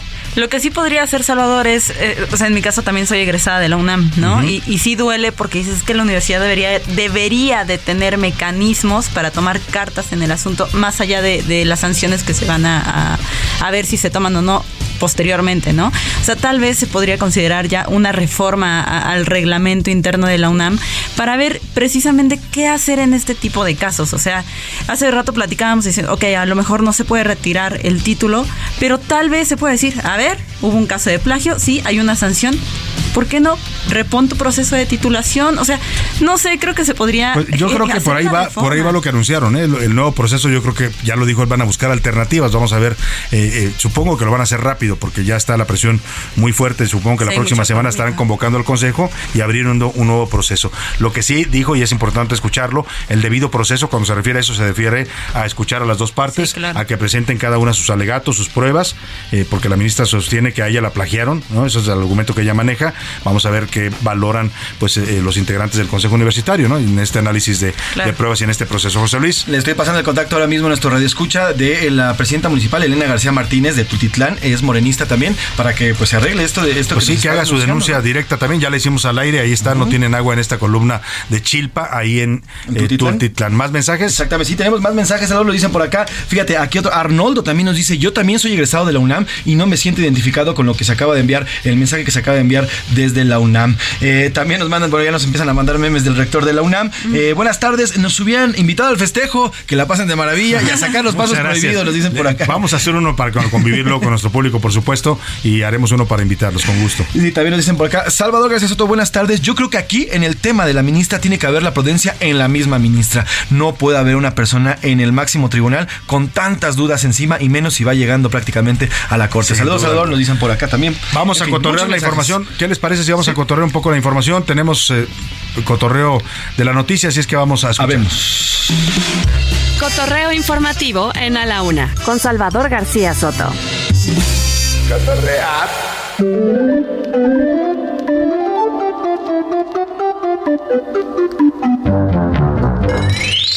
Milka, ¿qué vamos a cotorrear? Salvador García Soto, quien nos puede ayudar, José Luis. Ah. Cuando hablamos de un asalto en transporte público. ¿cuál es el guion, José Luis? No, pues ya se la saben. Carteras y celulares. Cámara, ya se la saben. Cámara, ya se la saben. Carteras y celulares. Bueno, lo dijimos en lenguaje bastante Decente. decente, porque sí, sí, suelen sí. ser mucho más ofensivos con la gente. Pues en redes Ya se los llevó la. ¡Cámara! No, bueno, ya, pero vaya. Va por ahí, pero va por Terrible, ahí. terribles. Pero todo el mundo se lo sabe. ¿Sí? Excepto este asaltante que era su primer día. Mira, vamos a escuchar A lo que pasó. Carteras, celulares, mochilas y todas las cosas bolsa, ¿eh? Sin verme a la cara. Porque. Porque. Papel.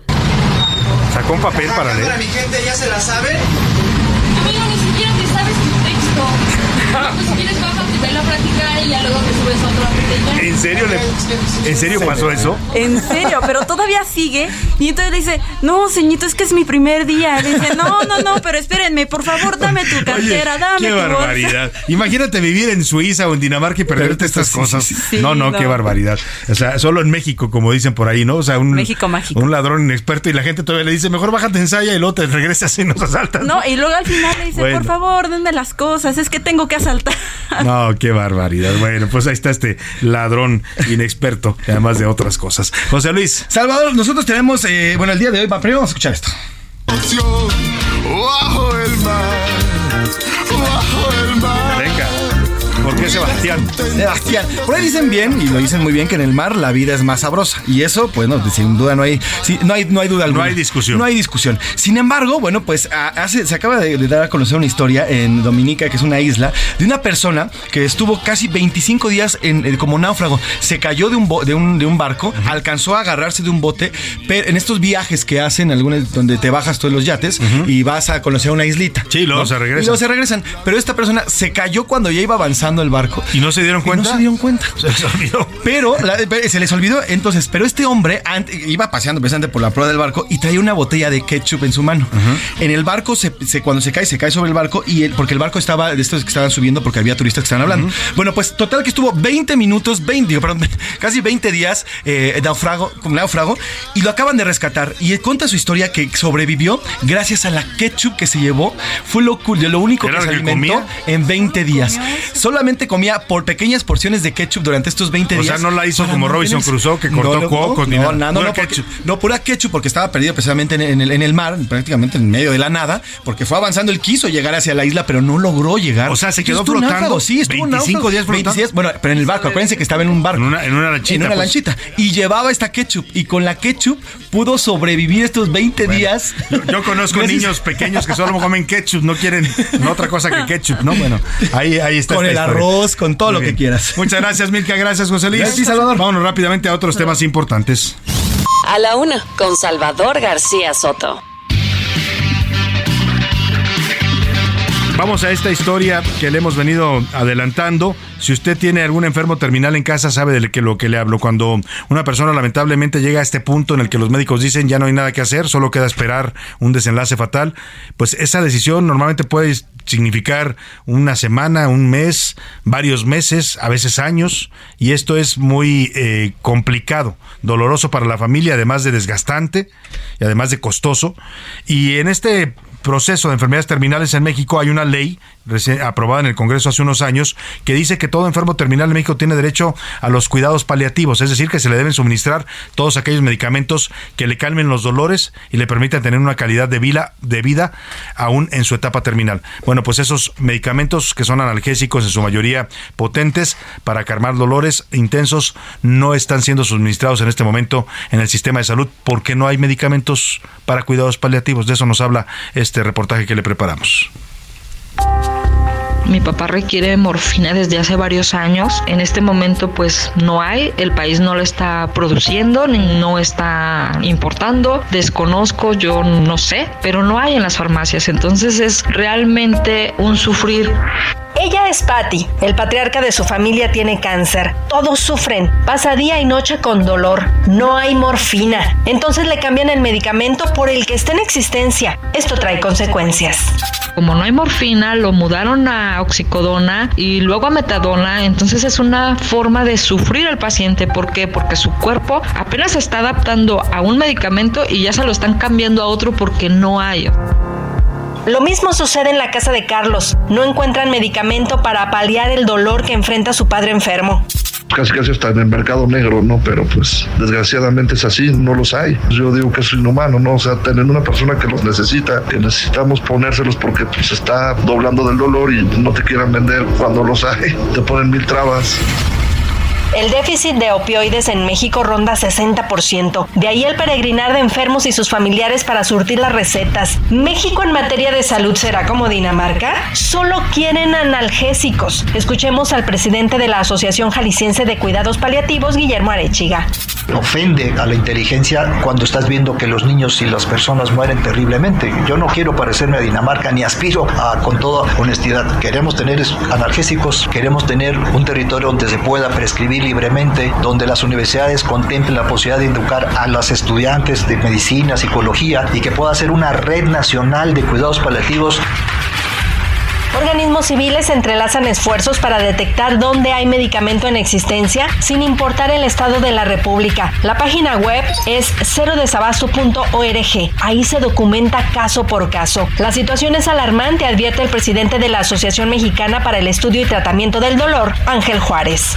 Sí, peregrinar para conseguir el medicamento en unas cuantas farmacias que lo tienen. Peregrinar porque la parte administrativa es muy estricta. Si llegan y resulta que su receta dice que hay dos que se le prescriben dos cajas y en la farmacia solamente hay una, no lo pueden adquirir. Así, los mexicanos están viviendo y muriendo con dolor, como en el tiempo de las cavernas. Para la una con Salvador García Soto, Adriana Luna, Heraldo Radio. Bueno, pues ahí está este reportaje de Adriana Luna, corresponsal allá en Guadalajara, y lo dice bien, como en el tiempo de las cavernas, como si no hubiera ya tratamientos para paliar el dolor.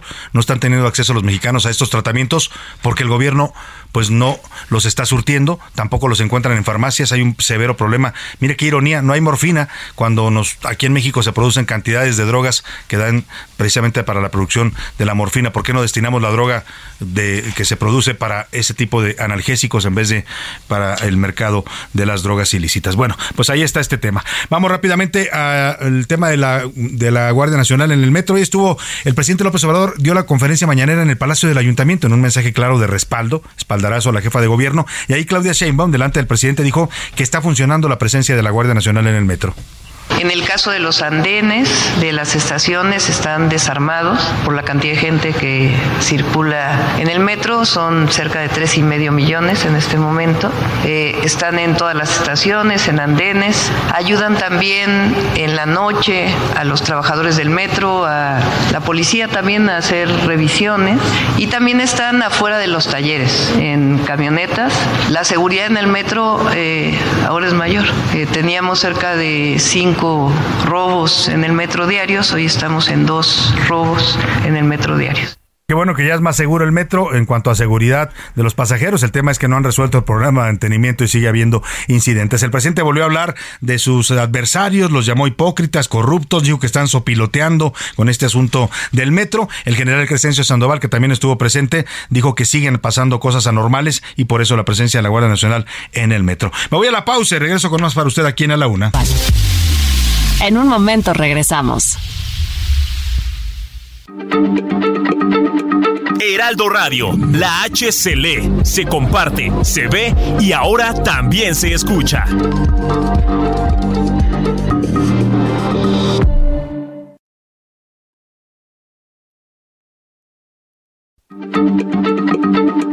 Heraldo Radio, la H se lee, se comparte, se ve y ahora también se escucha.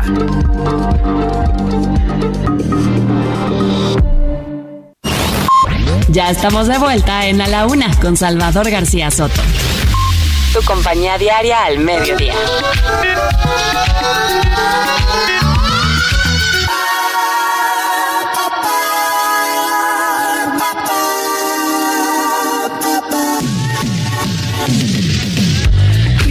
Eyes, fried rice, I could cook an egg on you. Late night game time, coffee on the stove. Your sweet ice cream, but you could use a flake or two. Blue bubble gum twist around your tongue. I don't want you to get lost. I don't want you to go broke. I want you. Just cause I love you,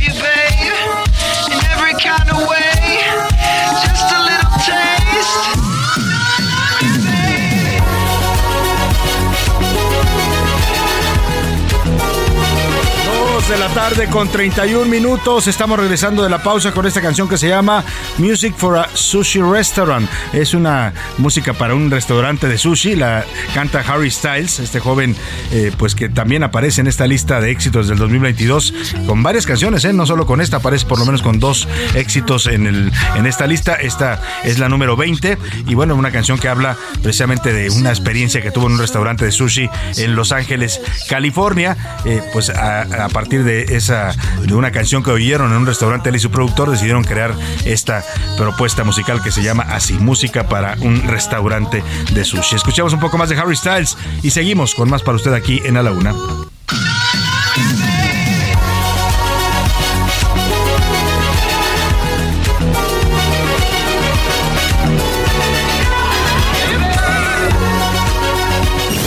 A la una, con Salvador García Soto.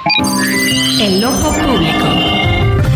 En A la Una tenemos la visión de los temas que te interesan en voz de personajes de la academia, la política y la sociedad. Hoy escuchamos a Melisa Moreno. En Melisa lo explica todo. El ojo público. Salvador, buenas tardes. La Orquesta Filarmónica de la Ciudad de México, la OFCM, iniciará su primera temporada 2023 mañana sábado 21 de enero y hasta el 2 de abril, a través de 10 programas y un concierto especial para el 25 de febrero. Además tendrá dos estrenos mundiales y como invitados a directoras y directores de talla internacional, además de la conducción especial del maestro Scott Yu, su director artístico principal. En esta temporada el público podrá escuchar el 11 y 12 de febrero a Lilia Vázquez Kunze y el 18 y 19 del mismo mes a Gabriela Ortiz, así como la composición de Pamela Mayorga, Gina Enríquez, Fanny Mendelssohn y Clara Schumann, bajo la batuta de Consuelo Bolio, acompañada del piano por la maestra Claudia Corona el sábado 4 y 5 de marzo. Los dos estrenos mundiales serán Arbor del compositor mexicano Charles Daniels, obra ganadora del primer concurso de composición orquestal de Morelia Ciudad Creativa de la Música, que será interpretado el 28 y 29 de enero, así como Santo de Cactus de Eduardo Soto Millán, que se ejecutará el 25 y 26 de marzo. Algunos de las y los directores invitados son el italiano Guido María Guida, el uruguayo Diego Nacer y los mexicanos Consuelo Bolio, Julio Briseño, Rodrigo Macías y Luis Manuel Sánchez, entre otros. También se realiza el ciclo de solistas de la OFCM con el trompetista Ignacio Cornejo y la pianista Claudia Corona. Esta temporada contará con música de cámara y presentaciones en diversos espacios en las salas silvestres revueltas del Centro Cultural Ojin Yolistli los sábados a las 6 de la tarde y los domingos a las 12 y media. Una hora previa a los conciertos. El público puede disfrutar del programa de recitales gratuito de música de cámara y también se retoma el ciclo Tu Orquesta en el Parque, con la salida de la agrupación al Templo de Santo Domingo el 25 de marzo a las 6 de la tarde. Para los amantes de la música de la OFCM, regresa la venta del abono en taquilla, que incluye el acceso a todos los conciertos de esta temporada. Salvador, esto es todo por hoy. Yo soy Melisa Moreno y me encuentran en arroba melisototota. Nos escuchamos la siguiente. A la una, con Salvador García Soto. Dos de la tarde, 34 minutos. Le mando un saludo también a Melisa Moreno, esta gran periodista cultural. Y bueno, pues ahí nos presentaba este nuevo programa, esta temporada 2023 de la Orquesta Filarmónica de la Ciudad de México, que es una orquesta pues eh, reconocida para todos los amantes de la música eh, clásica. Pues habrá esta nueva temporada. Oiga, eh, antes de irnos a la pausa le comentaba de esta conferencia que dieron hoy en la mañanera, este pues acto de respaldo político que le da el presidente a la jefa de gobierno, no es nuevo. Todo, a ver, López Obrador se le ha pasado respaldando a Claudia Sheinbaum, ¿eh? O sea, de todo todos los errores que se han cometido, las fallas del gobierno de la Ciudad de México, el presidente siempre sale y da la cara, la defiende, la respalda y hoy fue a dar la conferencia mañanera al Palacio del Ayuntamiento, ¿no? Para que quede claro pues que que la apoya y que la respalda como su corcholata favorita. El ya le dije que la jefa de gobierno habló de que sí ha servido la presencia en el metro, que se ha mejorado la seguridad. No dijo necesariamente que se estén evitando ya los accidentes, ¿no? Pero que es lo para lo que supuestamente llevaban a la guardia. Pero el general secretario, eh, eh, Luis Crescencio Sandoval, el secretario de la Defensa, explica que la presencia de la guardia también tiene que ver con que sí hay situaciones anómalas. Es eh, la famosa teoría del sabotaje o la conspiración, y así la justifica el secretario de la Defensa no eran cosas que por la falta de mantenimiento se tenían que presentar. Videos donde se veía algunos pernos que eh, no había manera de, que se pudieran eh, pues desprender si no era con la mano del hombre ir realizando alguna actividad, con la presencia de, la gente ahí en, la, las estaciones, también pues generando uh, alguna condición de seguridad para todos los que emplean. Bueno, pues ahí está el secretario de la Defensa Nacional, ¿eh? Se lo remarco porque la verdad es que hasta ahora son puras especulaciones. O sea, usted escuchó al secretario decir, pues unos pernos que estaban ahí zafados, que no había manera de que de otra manera que la mano del hombre. ¿Y las pruebas, general secretario? ¿Y las pruebas del sabotaje? Lo único que tienen hasta ahora es un, una señora que se le cayó unas, dicen que las aventó, ella dice que se le cayeron unas aspas de lavadora a las vías del metro y lo ven como un acto de sabotaje. Han detenido hasta gente que se le cae el celular accidentalmente. Usted está parado, hay gente que está manipulando celular, se les ha caído a las vías y los detienen para ver si no es un acto de sabotaje. O sea, hasta ahora todo el tema de la teoría del sabotaje no ha comprobado nada. No hay una sola evidencia que diga que sí hay un acto de sabotaje, una conspiración para afectar eh, el funcionamiento del metro y de esa manera afectar políticamente a la jefa de gobierno. Pero bueno, pues el discurso es ese, ¿no? El discurso oficial. Y precisamente la jefa de gobierno, que sostiene también este discurso, sin pruebas todavía, pues eh, dijo, habló de por qué pidió los uniformados en el metro. Dice que porque no es que no pueda la policía capitalina. Ahí defendió a su Batman Omar García Harfuch, porque aquí preguntábamos, ¿por qué llamó a la guardia? ¿Por qué seis mil entrenamientos de la Guardia y la Policía de la Ciudad de México? Pues no que es tan bueno el secretario de Seguridad. Bueno, pues así lo respondió la jefa de gobierno Claudia Sheinbaum en entrevista. A cuatro años de gobierno, Claudia Sheinbaum reconoció que la pandemia es uno de los retos más duros que le ha tocado enfrentar durante su mandato. Nos ha tocado tiempos difíciles, la verdad. Eh, ya nada más la pandemia eh, pues representó un reto tremendo y pues ha habido otros temas que... Bueno, la eh, pandemia, la impresión general es que saliste bien librada, ¿no? Entendiendo Sí, pero fue un tema pues no, no trivial. En entrevista para Heraldo Media Group, habló sobre la entrada de la Guardia Nacional al metro. Mantiene la teoría de los actos de sabotaje. Bueno, primero porque son 6.000 elementos. Sí, 6.060, ¿no? Sí, si yo pongo 6.060 elementos todos los días en el metro de la policía preventiva, pues voy a descuidar este, las colonias. Entonces, no se trata de tapar una si era capaz la policía para hacer ese trabajo, si se hubiera podido hacer. Ahora, yo creo que la Guardia Nacional también manda un mensaje, ¿no? De que hay, el gobierno federal también está apoyando la seguridad del metro en colaboración con la policía y el gobierno de la ciudad. Y además, eh, pues porque nosotros tenemos conocimiento y además las estadísticas de que estaban ocurriendo pues situaciones atípicas fuera de lo normal. Fuera de lo normal. Y es un mensaje también de que primero proteger a la ciudadanía por encima de todo. Eh, y segundo, pues también un mensaje de que estamos juntos, gobierno federal y nosotros, protegiendo a los ciudadanos. En materia de seguridad, su mensaje es que haya cero impunidad y que se detenga a los responsables de hechos delictivos, tal y como ocurrió en el ataque al periodista Ciro Gómez Leiva. Al detener a los delincuentes, pues más allá del motivo y eso que se sigue investigando, pues evidentemente mandas una señal de cero impunidad. Y de acuerdo con la jefa de gobierno, los capitalinos cada vez se sienten más seguros en la Ciudad de México. Bueno, pues ahí está lo que dijo Claudia Sheinbaum en esta entrevista. Oiga, y vamos a pues a otros temas eh, delicados. Mire, esta mañana decenas de personas bloquearon la Avenida de los Insurgentes Norte. Si le tocó a usted la afectación, fue en Insurgentes Norte y Ticomán. Es una zona, pues la salida a Pachuca, cerca de la salida a Pachuca, que es muy transitada y que generó todo un caos. Eh, la razón de este bloqueo, de estos inconformes, exigía la aparición de María Ángela, una joven de 16 años que desapareció ayer afuera de unos baños públicos en el metro Indios Verdes. Eh, la niña estaba esperando a su madre, que había entrado al baño y cuando su madre salió ya no la encontró. Le marcó y su teléfono mandaba a buzón. Milka Ramírez nos cuenta esta historia de esta desaparición que ha provocado ya protestas y bloqueos en la Ciudad de México.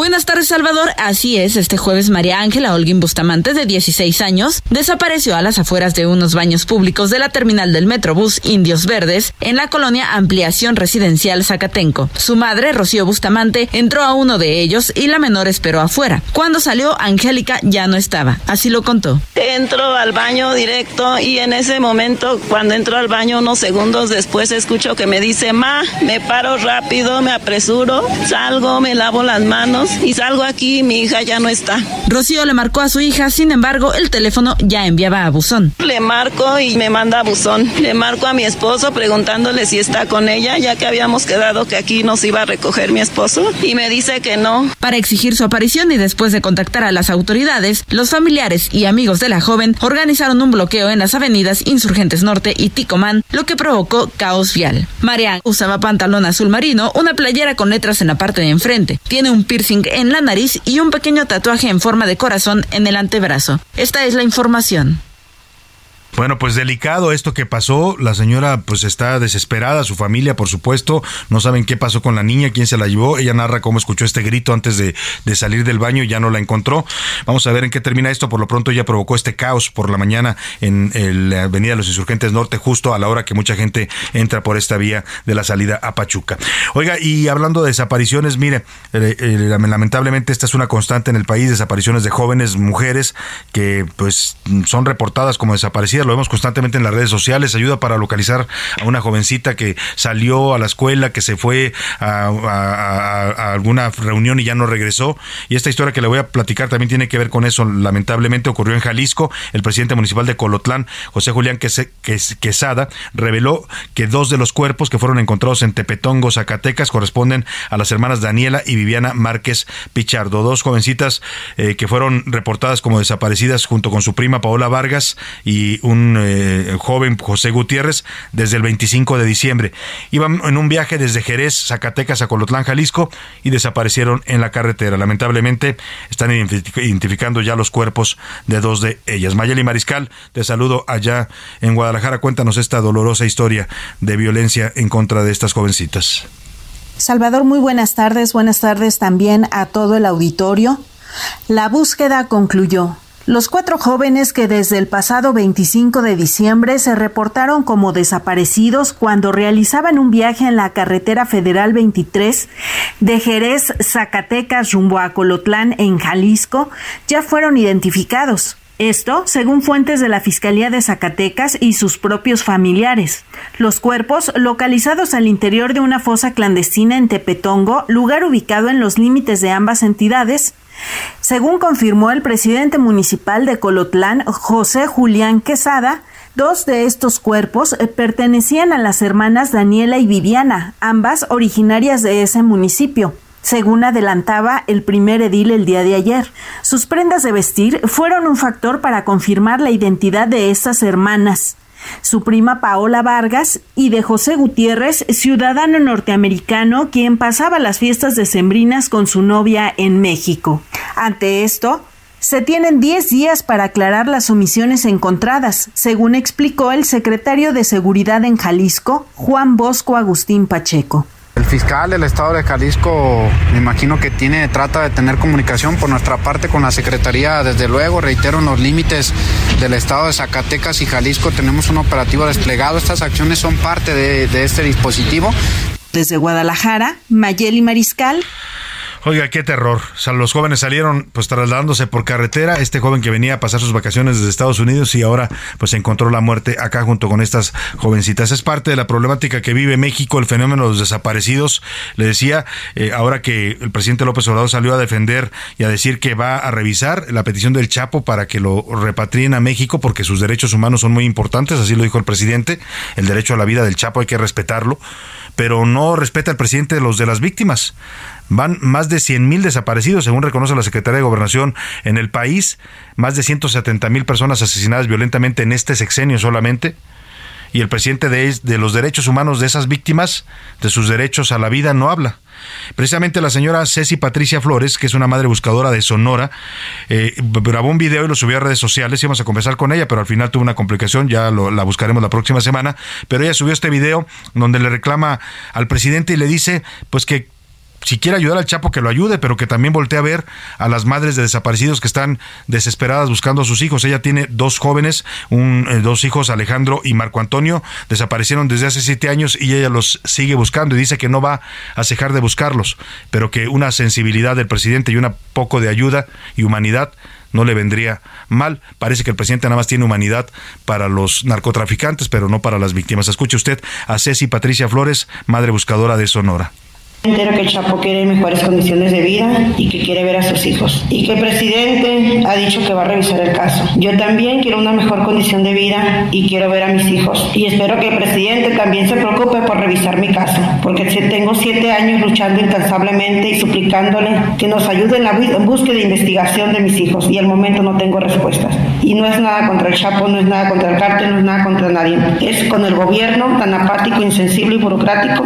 que no nos toma en cuenta las familias desaparecidos. Igual que el Chapo, exigimos ver a nuestros hijos y una mejor calidad de vida pues a ver si las voltea a ver al presidente, porque no las ha, prácticamente las ha ignorado a las madres buscadoras. Se han manifestado varias veces afuera del Palacio Nacional, han pedido audiencia con el presidente y se ha negado a recibirlas. Los datos, últimos datos que hay de la Comisión Nacional de Búsqueda de Personas Desaparecidas de este gobierno, dice que hay 110 mil 122 mexicanos en este momento desaparecidos, 27 mil 491 son mujeres, 81 mil 889 son hombres. El sexo indeterminado todavía no se sabe eh, de, de 742 personas que se se ignoran mayores datos, pero también se les considera desaparecidas.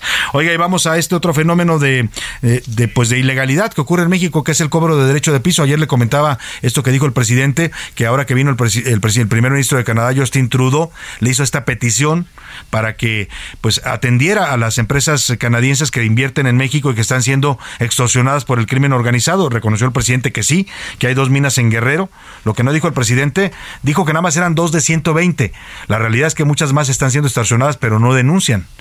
Por lo pronto, Mil Caramín nos platica cuáles son estos dos casos que tuvo que venir el primer ministro de Canadá para que el gobierno de México actuara y investigara qué está pasando con este cobro de derecho de piso a empresas extranjeras. Te tenemos bien localizado, cabrón. Y déjate de andarte pinches. Entonces el depósito o por te, te en chinga, cabrón. En México, la extorsión acosa a las mineras canadienses y en un intento desesperado por dejar de pagar uso de piso o que el narcotráfico las use para extraer metales, pidieron auxilio al primer ministro Justin Trudeau para que interviniera ante el presidente Andrés Manuel López Obrador. Hay 125 empresas mineras canadienses y tenemos solo problemas en dos y además tienen razón que son extorsionados en Guerrero. Se trata de la minera Atley Mining en Campo Morado y Media Luna que funciona con el financiamiento del consorcio minero Torex Gold en Colula, donde extrae oro y cobre. De acuerdo con reportes de Guacamaya Leaks que se revelaron en octubre, Johnny Hurtado, Olascoaga, alias El Pez, y su hermano José Alfredo, alias El Fresa, líderes de la familia michoacana, comandan extorsiones a las mineras desde el 2015. Mientras que en 2018, y de acuerdo con documentos de la Sedena, el gobierno federal sabía que la empresa canadiense Telson Mining pagó derecho de piso a este grupo delictivo. En otros reportes se indica que la familia michoacana obtiene uranio de la mina de Campo Morado para exportarlos en navíos chinos. Desde 2017 esta mina anunció su cierre por las extorsiones de las que era víctima. Posteriormente, reanudó operaciones bajo el manero de Atley Mining y paga derecho de piso. Para A la Una con Salvador García Soto, Milka Ramírez. Bueno, ni las compañías extranjeras se salvan de la extorsión en México. Ya no digamos los mexicanos, ¿eh? que ya le decía ayer, esto está generalizado. Le cobran desde la tiendita de la esquina hasta las grandes empresas y el que no pague, pues se atiene a las consecuencias, ¿no? o lo matan o le queman su local o atacan a su familia. Esa es la realidad de este país. Y vámonos a escuchar a los curuleros que le hicieron su canción a la ministra de la Corte, la ministra que acusan de plagio.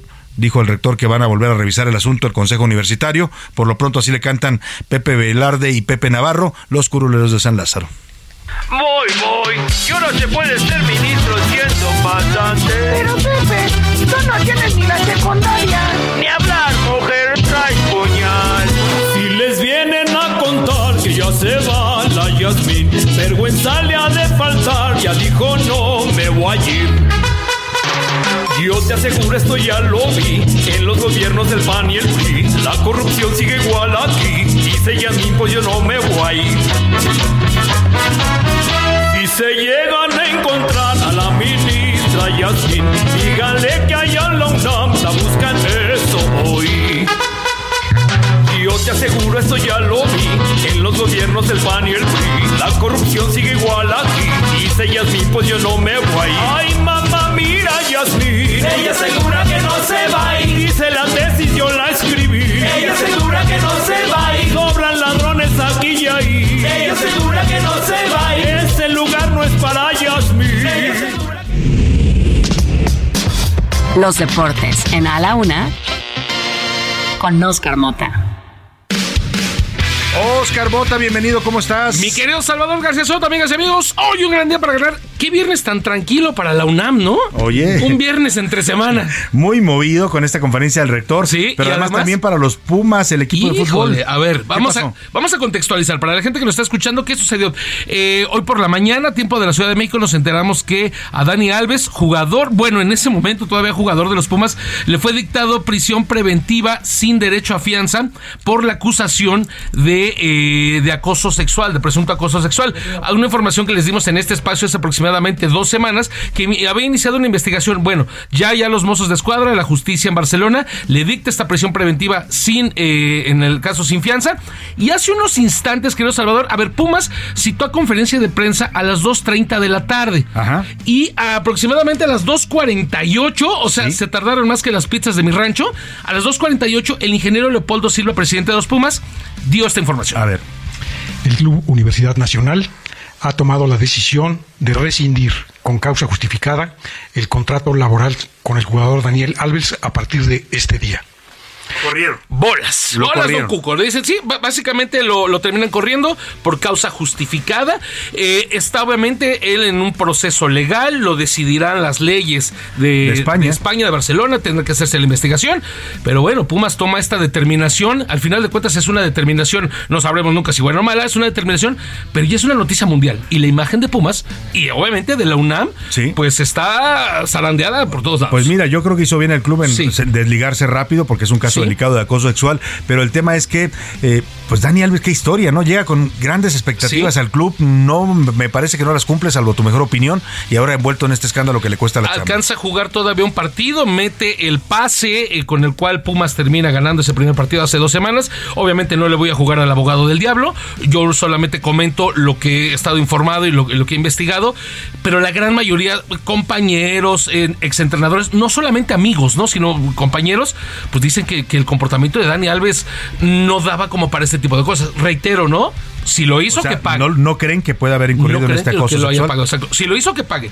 Y en su momento, obviamente, que se haga bien la investigación y habrá qué va a pasar. Pero Por bueno, lo pronto el club ya lo ya lo ya lo cortó. Pelas. ¿Qué, qué más nos tienes, Oscar? Rápidamente, para este fin de semana, a partir del sábado 3 de la tarde, ronda divisional de la NFL, se juegan el día sábado los partidos con, eh, están los Jaguares de Jacksonville contra el equipo de los Chiefs, también está jugando, por supuesto, el día domingo los Bills contra Bengals y, por supuesto, Dallas contra el equipo de San Francisco. Entonces, les estaremos informando el lunes para ver cómo les va.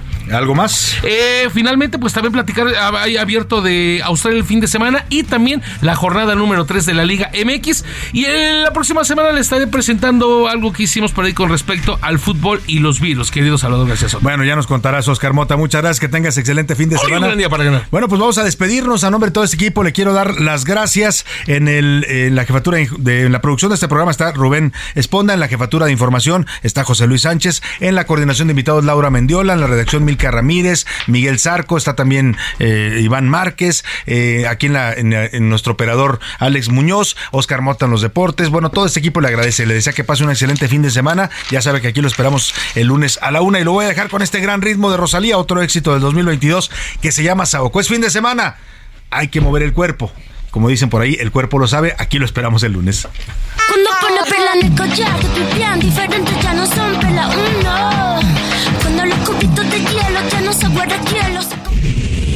Por hoy termina A la Una con Salvador García Soto.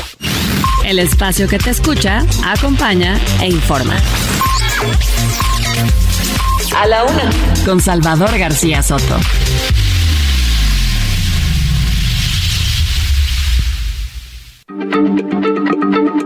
Heraldo Radio, la H se lee, se comparte, se ve y ahora también se escucha.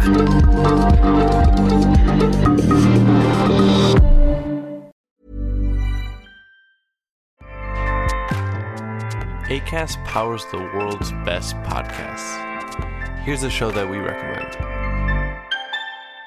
The Real Housewives is a guilty pleasure for most, but if you're looking to not feel guilty about that pleasure, tune in to Everything Iconic with me, Danny Pellegrino, where I break down all the messy moments and behind the scenes antics of Bravo's popular franchise. And on Everything Iconic, I also interview celebrity guests like Kelly Ripa, Kiki Palmer, Drew Barrymore, Cameron Diaz, and more about their guilty pleasures, their past work, and so much more.